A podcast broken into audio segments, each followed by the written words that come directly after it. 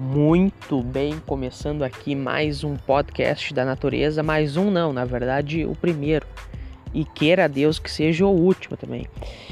Uh, eu sou o Pedro Axel, vou estar aqui com meu colega Jackson, nós somos da turma 2C. Esse podcast vai tratar, como o próprio nome já diz, sobre assuntos envolvendo as ciências da natureza, física, química, biologia.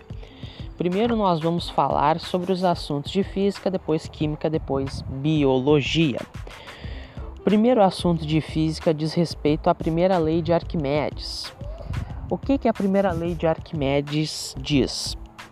Abre aspas todo o corpo mergulhado num fluido recebe um impulso de baixo para cima igual ao peso do volume do fluido deslocado. Por esse motivo, os corpos mais densos que a água afundam, enquanto os menos densos flutuam. Fecha aspas. Isso explica, gente, o porquê quando estamos imersos na água, seja na praia ou na piscina, a nossa percepção, ou melhor, a percepção que temos é que somos mais leves dentro da água do que fora dela, ok? Mas tem outro assunto aqui que diz respeito também à lei de Arquimedes e é um assunto que nós temos tra que tratar. É a relação da lei do Arquimedes, do empuxo e tal, com uh, os submarinos, né? Como é que um trambolho daquele flutua e como é que depois que ele afunda ele come, ele sobe de novo, né? Isso é tudo explicado pela física, a física que explica tudo que é uma viagem. Vamos ver aqui. Tem um estudo feito, tá? Pela Universidade de Ciências de São Paulo, que é o seguinte: o resultado dessa pesquisa, segundo eles, a, a, res, ou a melhor resposta para isso foi o seguinte, gente. Uh, abre aspas. A força que a água exerce sobre um sólido nela mergulhado terá direção vertical, sentido para cima, e módulo igual ao do peso da água que foi deslocada. Essa força, conhecida como força de empuxo, pode ser calculada pelo princípio de Arquimedes e é responsável por fazer com que o submarino flutue na superfície. Isso enquanto o empuxo for, for maior que o peso do submarino. Para que o submarino possa submergir, é necessário que o seu peso aumente ao ponto de ser maior que a força do empuxo. Então, eles chegaram nessa conclusão uh, fazendo um, um, experimento onde eles uh, pegaram uma piscina, colocaram, fizeram um, uma espécie de submarino em, minia, em miniatura e fizeram esse experimento. E isso aqui é uma conclusão de um trabalho científico que eles fizeram, né? Eu tinha o nome da universidade aqui, mas não está mais aqui sumiu, evaporou o nome da universidade. Bom, mas então acho que era isso, esses assuntos sobre física, né, a lei de Arquimedes, a relação dos submarinos com o empuxo. Acho que era isso. Acho que era isso, Jackson. Acho que tu pode pode fazer teu trabalho aí e tratar sobre os assuntos de química.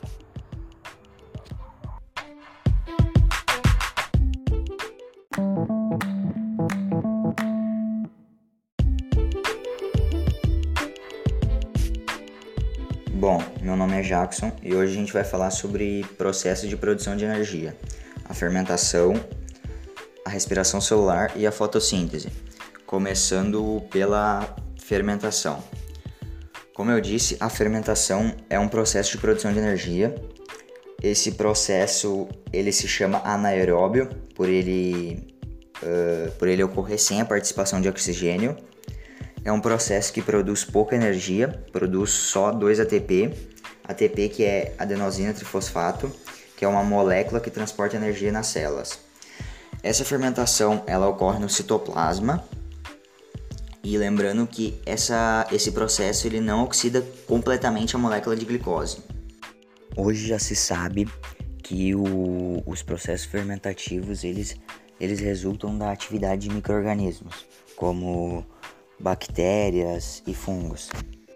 E outra coisa importante que eu já ia esquecendo, a fermentação ela é um processo utilizado na fabricação de bebidas, pão. Já na respiração celular, que é um processo diferente da fotossíntese, mas é interligado, é um processo no qual os organismos eles obtêm energia para a sobrevivência do ser vivo. A respiração celular ela ocorre nas mitocôndrias, uh, podendo ser com a presença de oxigênio uh, ou uh, sem a presença de oxigênio, sendo anaeróbio ou aeróbio. Esse processo ele ocorre nas mitocôndrias e ele é dividido em três etapas: a glicólise, o ciclo do ácido do cítrico e o último, a fosforilação oxidativa. Na respiração celular, uh, uh, a obtenção de energia ela é feita com a oxidação de uma molécula orgânica, que geralmente é a glicose, e aí libera energia. E uma parte dessa energia ela é armazenada na forma de moléculas de ATP, e a outra parte ela é liberada na forma de calor. Já na fotossíntese, o processo é um pouco diferente. É um processo feito pelas plantas, onde elas, com o auxílio do gás carbônico, que é um dos gases presentes no ar, e a energia do sol, elas produzem uh, uma quantidade de energia que seja necessário para que elas consigam se manter vivas. Esse processo ele é geralmente definido como o processo pelo qual um organismo consegue uh, obter seu próprio alimento. Esse processo é um processo que é realizado graças à energia solar, que essa energia ela é capturada e transformada em energia química. O processo de fotossíntese ele ocorre em tecidos ricos em cloroplastos, cloroplastos que são organelas que são presentes nas células das plantas. Uh, e no final de todos os processos da fotossíntese, no final, uh, são produzidos car carboidratos. Esses carboidratos que são a energia. E a fotossíntese ela é uma coisa muito importante para o meio ambiente, porque ela garante que o oxigênio seja liberado para ele. Então elas fazem trocas de gás. A fotossíntese, a planta, ela pega o gás carbônico presente no ar, mas aí ela acaba liberando o oxigênio para o meio ambiente. E essas trocas elas acontecem graças à presença de estômatos. Os estômatos eles são, eles são formados por duas células estomáticas e eles apresentam uma abertura entre, entre essas duas células, que é denominada estiolo e por isso que elas, eles, elas fazem essa troca. E agora eu passo a palavra aí pro meu parceiro, Pedro, agora é contigo.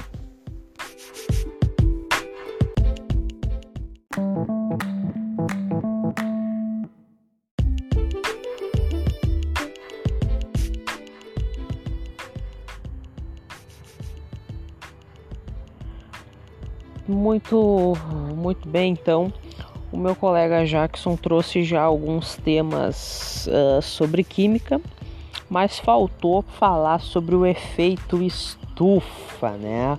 Os gases do efeito estufa. Bom, como nós sabemos, o efeito estufa é um fenômeno natural uh, do aquecimento térmico da Terra, né? Sem o efeito estufa, nós não teríamos condições ideais de sobrevivência aqui no planeta, né?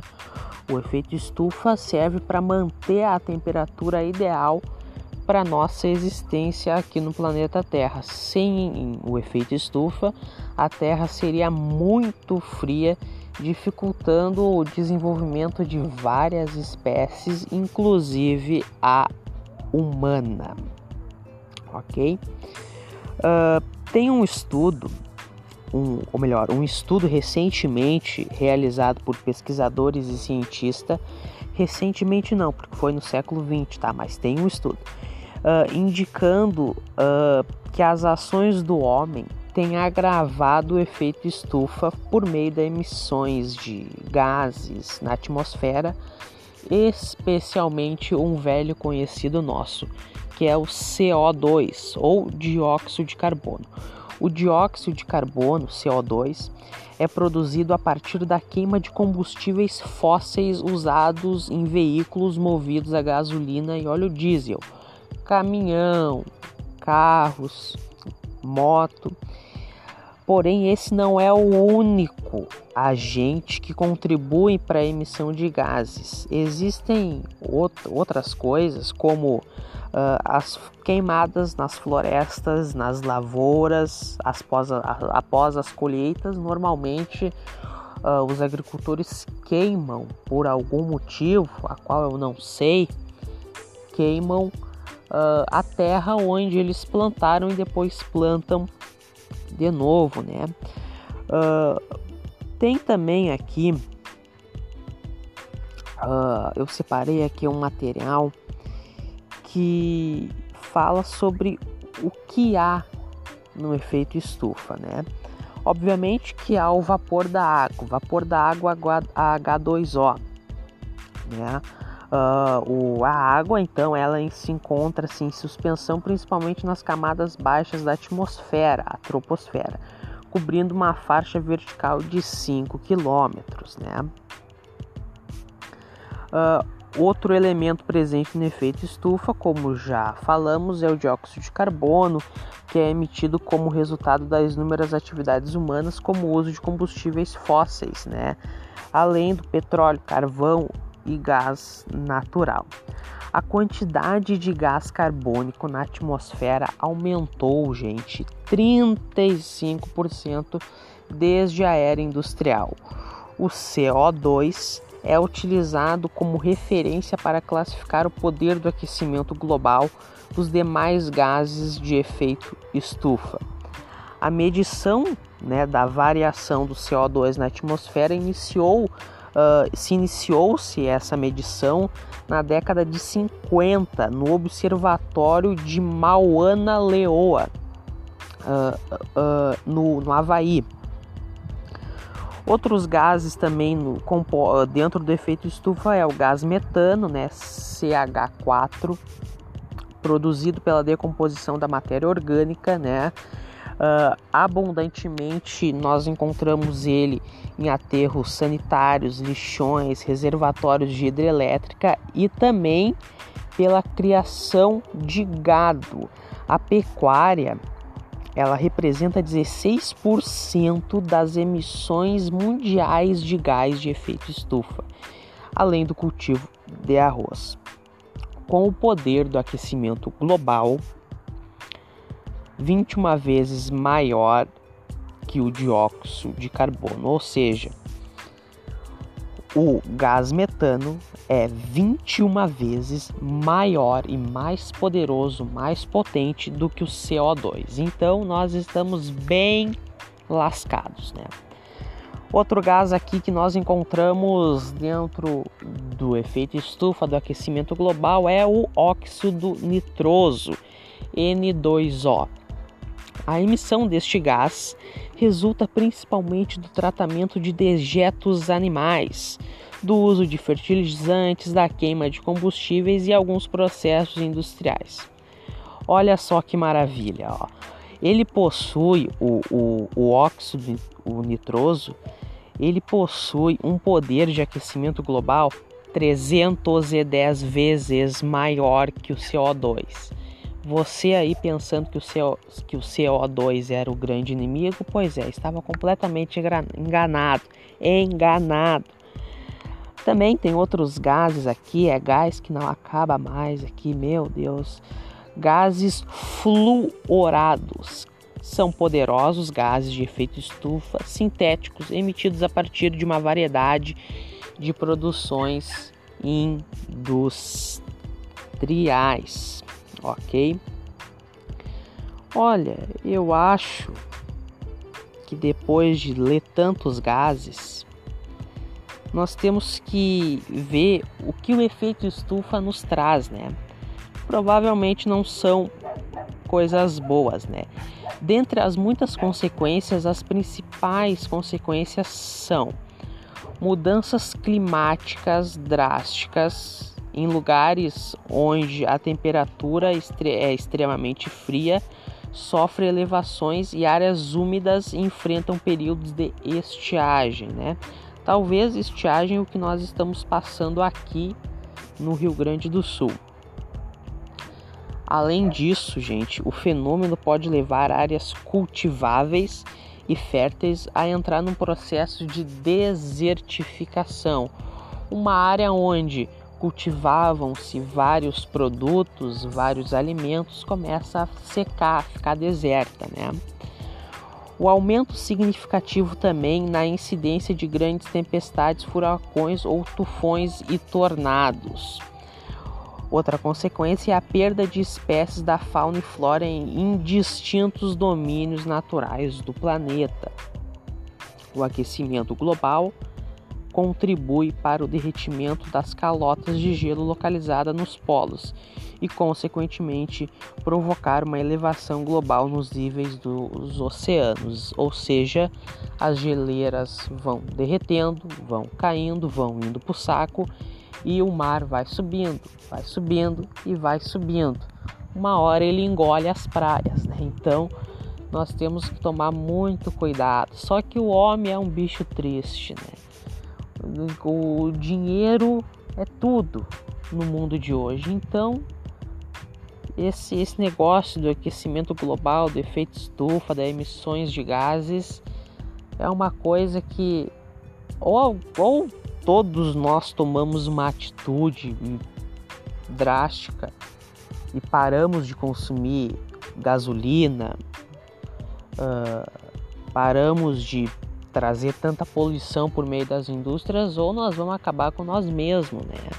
Com, nós mesmos. O, o, a raça humana ela só vai acabar quando ela mesma se matar.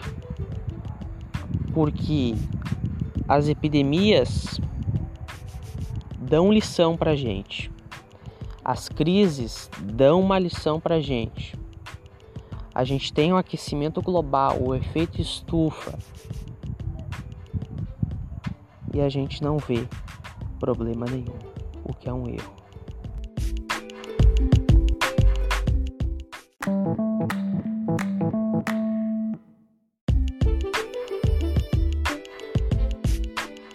Então agora chegamos aos assuntos finais de hoje, que são sais e a hipertensão e óxidos. Os sais, eles são compostos iônicos, são sólidos e têm um sabor salgado. Os sais, eles possuem algumas características comum, comuns entre eles. Uh, uma delas é a condução de corrente elétrica quando eles estão em solução e a outra é o sabor salgado. Os sais eles são reagentes. Eles reagem com ácidos, com hidróxidos, com outros sais e com metais. E como eu tinha dito, os sais são reagentes. Então, se o sal reagir com ácido, ele vai dar origem a outro sal e a outro ácido. E qual a relação dos sais e a hipertensão? Bom, quando se ingere uma, uma pessoa se ingere uma grande quantidade de sal, uh, para o corpo manter o equilíbrio, o corpo conseguir acabar com esse sal, o corpo acaba retendo uma, uma quantidade de água mais alta. E essa retenção que o corpo faz faz aumentar a quantidade de sangue circulando nos vasos. E isso daí acaba elevando a pressão arterial da pessoa. Bem, e os óxidos? O que são óxidos? Uh, óxidos são compostos binários uh, onde o oxigênio é o elemento mais eletronegativo. Por que binário? Binário é porque ele apresenta, ele é constituído, ele é constituído por apenas dois elementos químicos. Dois exemplos de óxidos seriam o carbono e a água. Os óxidos, eles são divididos em, eles são classificados em dois: óxidos iônicos e óxidos covalentes. E existem sete, tipo, sete tipos de óxidos: uh, ácidos, básicos, neutros, anf anfóteros, mistos, próxidos e superóxidos. Então era isso. Hoje nosso podcast vai se encerrando por aqui e agradecemos todos por ouvirem até aqui.